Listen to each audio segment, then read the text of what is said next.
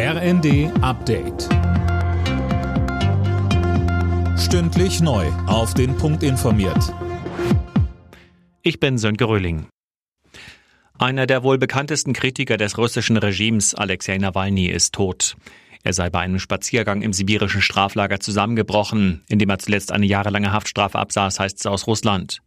Sowohl die Europäische Union als auch die USA zeigten sich bestürzt und machen den Kreml für den Tod Nawalnys verantwortlich. Ähnlich äußerte sich auch Bundesverteidigungsminister Pistorius. Alexei Nawalny hat mit seinem mutigen Schritt nach Russland zurückzukehren, mit seinem Leben bezahlt im Gefängnis. Und man muss kein Kriminalist sein, um einen dringenden Tatverdacht zu haben. Ich bin zutiefst schockiert. Der ukrainische Präsident Zelensky hat bei seinen Besuchen in Berlin und Paris Sicherheitsabkommen mit Deutschland und Frankreich unterzeichnet. Heute wird er bei der Münchner Sicherheitskonferenz erwartet. Auch da steht der Krieg in der Ukraine im Mittelpunkt der Beratungen.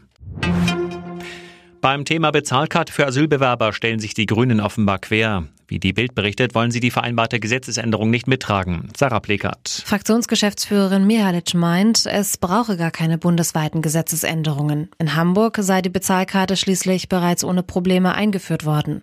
Die Bundesländer befürchten dagegen, dass die Bezahlkarte ohne Gesetzesänderung rechtlich angreifbar sei und eine Klagewelle auf sie zukommen könnte. Eigentlich sollte der Bundestag das Gesetz kommende Woche verabschieden. Bis zum Abend stand das Thema aber nicht auf der Tagesordnung für die nächste Sitzungswoche. Isaac hat den deutschen ESC-Vorentscheid gewonnen. Der 28-jährige Casting- und Talentshow-Gewinner setzte sich mit seinem Song Always on the Run gegen acht weitere Bewerber durch und startet damit am 11. Mai im Finale des Eurovision Song Contest in Malmö. In der Fußball-Bundesliga steckt Köln weiter am Abstiegskampf fest. Am Abend war Werder Bremen zu Gast und Köln unterlag mit 0 zu 1. Werder ist damit siebter in der Tabelle. Köln belegt weiter Abstiegsrelegationsplatz 16. Alle Nachrichten auf rnd.de